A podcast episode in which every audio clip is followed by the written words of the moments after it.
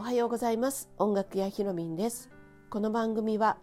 仕事も趣味も音楽三昧の日々の中で見たり感じたりする景色やふと思ったことなどをおしゃべりしています。今朝もおしゃべりいいのにどうぞお付き合いください。はい皆様おはようございます、えー、最近ですね、えー、まあコロナの感染が者がね、えー、こうとても増えてきてしまってというあの流れに今なってますよね。うん、でまああの今までも何度も何度もねこの流れが来てあの少し落ち着いて、まあ、これを繰り返してっていう形で、えー、来てるわけなんですが、えー、またねもうこのままだと収束収束なんてないよねって諦めてる、ね、声を聞いたりとかもうなんでまたっていうような声を聞いたりとか、うん、あとはもうまただねみたいな感じで、えー、少しね慣れてるみたいな感じのね声を聞いたりとかまああのこうもう2年ぐらい経ってきていろいろになってきたななんて思うんですよね。うん、こう私もね本当に初年度こそあの初年度ことこそっていうかあの始まりですね。本当の始まり。2020年のもう3月3月ですね。もうこの時点でもうものすごくあのなんだろうね精神的にちょっとやられてしまったっていうぐらいなほどの、えー、感じにはなりましたけれどもまあやはりねこう自分でこう何とかしなきゃいけないっていうような究極のの立場に、えー、もう直面をするともうそうも言ってられないっていう状態とこう向き合うっていうことになるので、えー、そこでこう一生懸命やってるうちにいろいろなことが起きてねもうらもう来月っていうかもう今月も生きていけないみたいな状態にはうんなってどうすんだろうとかっていろいろ思ったこともありましたけど本当にいろいろなことがあってなんとか今もう2年目はい2年もうじき2年なんですよね。ここまでね今生きてるっていう この状態に慣れてるっていうことがねあの、まあ、不思議って言い方変ですけれどもこれを想像できてない時ってありましたよね。うん、なのでね、まあ、そういうことっていうのは、まあ、今までこうコロナの前とかもいろいろありましたがうんとあでもここまでのことはないかな、うん、あのここまでのこう不安感みたいのがねこうその当時に思い浮かんだっていうことはなかったかも。あ病気とかの時はそういうのあったかな、うん、病気っていうのはやっぱりね精神的なものがやっぱりだいぶダウンするっていうのがあるのでそういう時はそういうことありましたけれどもあのそれ以外体は元気っていう状態の時ではあのこんなに不安感が起きるってことはなかったんですけれど、まあ、こういうのをね、えー、経験した、まあ、この約2年間ぐらいっていう感じでね、うんまあ、2年間はずっとそうってわけではないんですが、えーまあ、最初の頃ですねそういうふうに思ってたのは。うん、でそこからいろいろといろんなことやってるうちに、えー、だんだんと精神的な体制がついてきたっていうことなのかななんて思うんですけれども、うん、でまあいろいろやってこう今のところはね私的にはもう世の中がいろいろ起きてもああまたその流れが来たんだなみたいなね、うん、その中で自分が今できることですね、うん、をどうするかっていうことを考えてやってるっていうようなとこ。もううまくいくかいかないかなんてあのそれはもう分かんない。分かんないけどやってみるしかないっていう感じなんですよね。まあ、そういうようなことでやっている。もうこれしかない、うん、これしかないでいくっていうこともまあ一つっちゃ一つなんですけれどでもうまくいかないことだってあるんですよね。うん、だからうまくいかないことがあったあってもあのその時思ったまた考えて、えー、でその時にできることをまたやっていく、うん。まあ、それでいいっていうふうに思わないと、あのー、先にはなかなかね進む勇気が持てないっていうところがあるんですよね。うん、あちょっとね 冒頭でこんなに長く喋るつもりはなかったんですけれどもあのねうんと、連日から話しているプペル歌舞伎なんですけれども、えー、これがね千秋楽をこう目の前にしてやはり、えーとね、えー、感染者が出てしまったということであ、あの演演者なのか関係者って言ったかなの方にお客様ではないですけれども、うん、のところで体調不良があってで、えーまあ、陽性者が出たということで、えー、もうあきらあの公演を中止するっていう決断を、したというお話がありましたね。うん、直前でねもう本当にお客様も入っててもう直前っていうところでそういうふうなことが、えー、決断をされたということで、うん、皆様はねあのものすごくこう講義を受けるっていうようなことをもう覚悟した上であの中止をのお話を皆様にしたそうなんですけれどもまあそうなった時も皆さんあの勇気のある決断をありがとうございましたっていうあのお客様がみんなすごく温かかったっていう、まあ、そこにあのとてもいいあの優しいお客様だらあのばかりだったっていうことをね、えー、お話しされておりましたけれど、うん、素晴らしいですね本当にね。うん、えー、っとねこう海老蔵さんがね、まあ、私は昨日見たのかな YouTube で、うん、あのやはりね、えー、とお話ししてたのがまあねあの大人たちはねいろいろ考えてますけれども子供た子供今回はね、えー、息子さんと娘さんが海老蔵さんの息子さんと娘さんが、えー、出られてて、えー、お子様ですよね。お子様と子供ってやはりこうこれをねやるっってなってこう何ですかね。まだそんなに複雑には考えてないんですよね。だからこれぞこれがもう千秋楽もうじき行けるんだとかって成功するんだっていう風になったらそこにもう突き進むんですよね。気持ちが。うん、で、まあ、それが素晴らしいエネルギーになるから子どもの凄さでもあるんですけれどもこれがねやはりあの叶わなかったっていう時の、あのその体験を受けた時のあのこの衝撃っていうんですかね、うん、こういうところで大変傷ついてしまったりとかあのすると思うんですよね。でやはりあのとても泣いてしまってるみたいなそんなお話をね、うん、あのされあのされてましたけれどもあこれは海老蔵さんというか 西野さんのから言ってたのかな、まあ、両方聞いてるんでねあのどちらかがおっしゃってたんですけれども、うん、そういう状態だったらしいんですがただ海老蔵さんが言っていたのは、まあ、2人にとっても一生懸命頑張ったけれども、えー、報われないっていう報われないこともあるんだという経験をね、えー、まああんまりしなくていい経験かもしれないけれども、まあ、これも一つ経験して、えー、先に生かしてもらえればみたいな話をしてたんですよ。これねとってもこの話がねよくわかるんですよね。うん、なんかあの確かにあの何ですかね報われないすごく一生懸命やっても報われないことってあるじゃないですか。うん、あの例えばね私いつもこうそこでいつも思うのがあの甲子園とかね。甲子園ってあの結局は永久にあるわけじゃなくてその時に在籍しているね、えー、もうたった3年間しかなくてでその時にレギュラーが取れなかったりしたらかなわなかったりとかあとは、えー、実際にちゃんとこう勝ち進んでいってもう少しで、えー、甲子園行けるっていうところの手前で直前で、えー、やっぱり行けなかったとかね、うん、負けてしまったとかね。あとは、まあ、今度は甲子園行ったんだけれどもとかね、えー、そういうようなもう期限付きのものっていうのはそこでダメだったらもう永久にかなわない、まあ、それはその、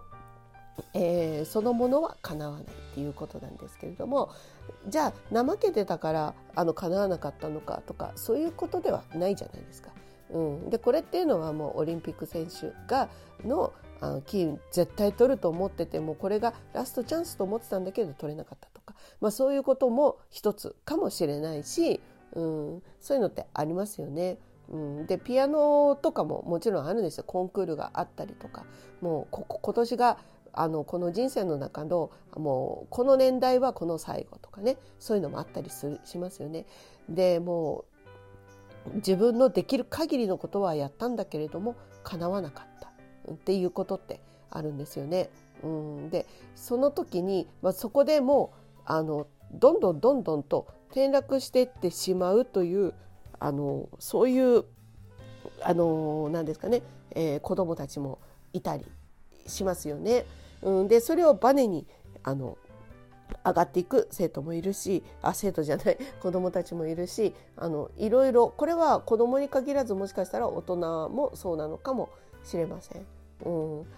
あとはね、まあ、そういうのがいっぱい続くとあの諦めあ、まあ、結局人生こんなもんだよなみたいな感じでね、うん、少しそんな諦めっていうような、あの、もう夢を持つのがしんどいみたいなね、うん、そういう大人になっていくっていうこともありますよね。うん、で、えーまあ、こういうことも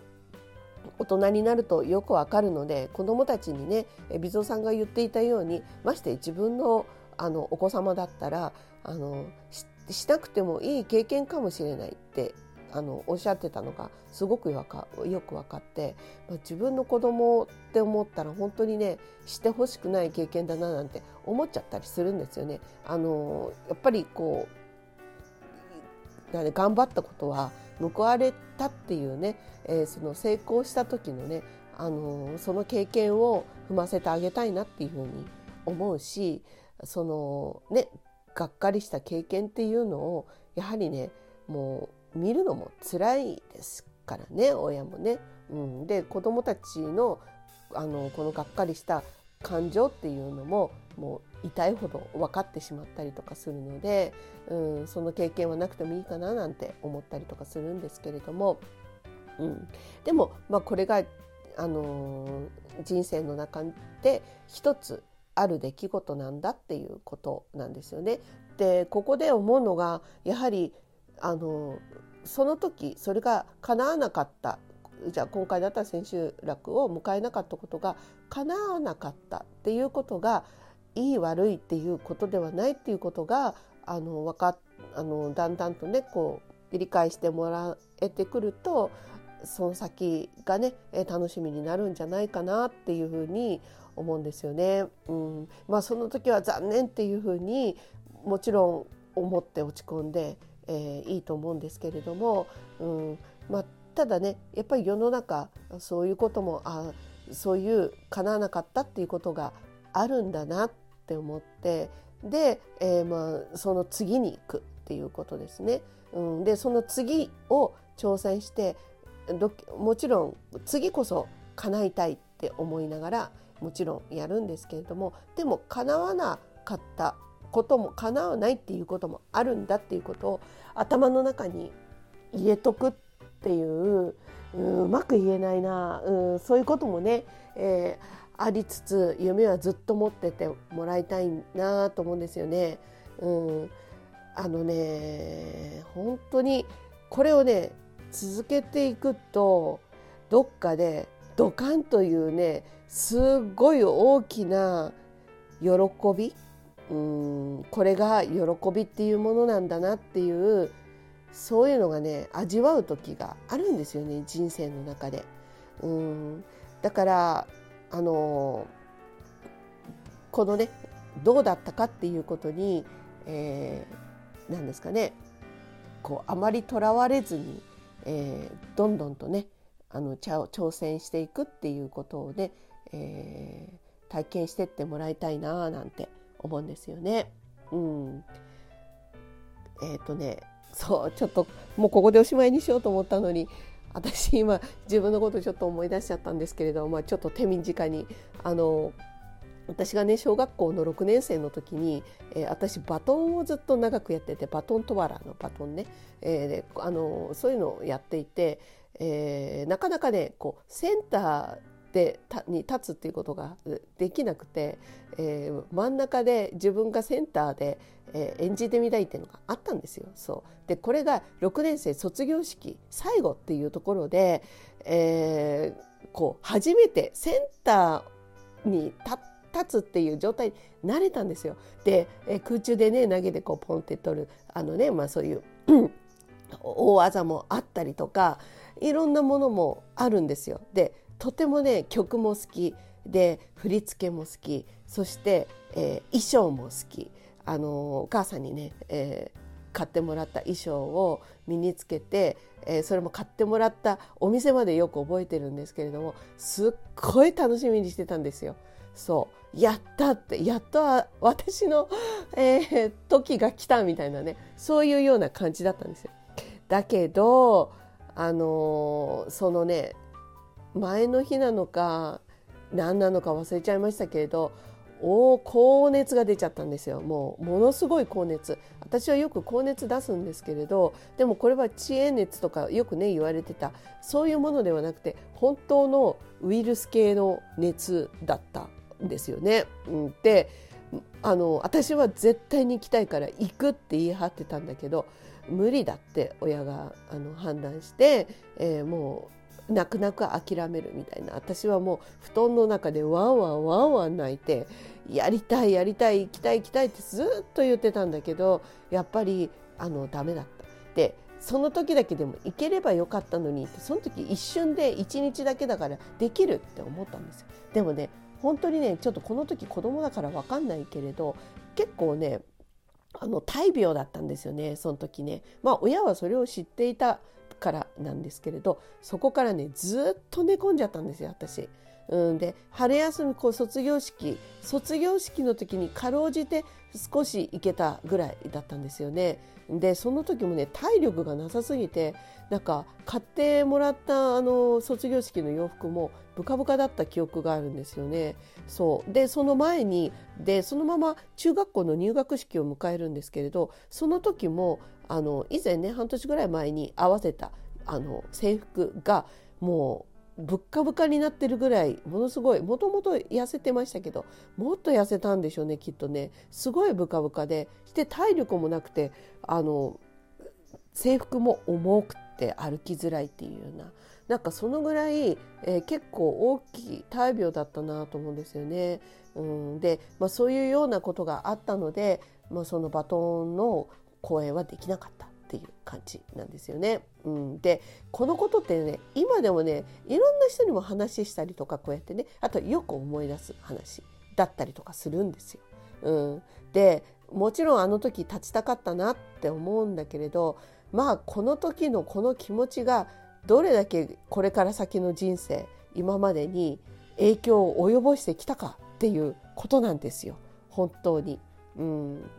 なので、えー、まあものすごくすごいこれかそれから先の私の人生のすっごい大きなエネルギーになりましたね。うん、なんかなんだかなんて言ったらいいのかな。こう岩に見てろみたいな感じのそこまでのものはそういうことではないんですけれどただあの私はこういうふうに生きていきたいとかこういうことが好きなんだとかああいうのがこう明確に分かる、うん、そういう出来事だったので、えー、どんなふうに生きていったらいいかっていうあのすごく強烈な指針にはなったなっていうふうに思うんですよ。うん、だから、まあ、今となってみればあの出来事があって、えー、ありがとうっていうようなことが起きてるんですけれども、うんね、なので、まあ、過ぎ去ってみれば、まあ、もちろんねその時を振り返ると悔しいなって思いますよもちろん。うん、だけど、まあ、別の形のものにもうたくさん変換してるので、えー、これをね大人になってこう気づいているかどうかっていうのも一つなんですよね。えー、こんなにたくさんあのすごいね代わりに、えー、自分にとってね、えー、ギフトあのプレゼントされてるのにもかかわらずそれに気づいてないっていうこともあったりとかするのでね、うん、なんかねそういうふうにかなわなかったっていうことがあった時に、えー、ちょっとねそれから先のことを思い出してみたら、えー、結構ねあの別の形でギフトをいっぱいもらってるっていうこともあるのでそれに気づくと今度その先にねドカンと大きなことが大きなギフトがね来たりっていうことがあるなっていうふうに思ってます。うん人生そんなにね、えー、捨てたもんじゃないなってあの私もよく思うことがあのたびたびありますので、えーね、これから先私もね今ねいろんなことが起きてますけれども、うん、その中でもね、えー、またあの挑戦をしていくっていうことをね、えー、またねこの今回のね、えー、歌舞伎のあの中止ですねを受けてちょっとねまたそういうような気持ちに新たにさせる私自身もさせられたというような、えー、気持ちになりました。はいえー、ちょっと長くなったかな？今日はね、えー、はいでは今日も一日、えー、いってらっしゃい。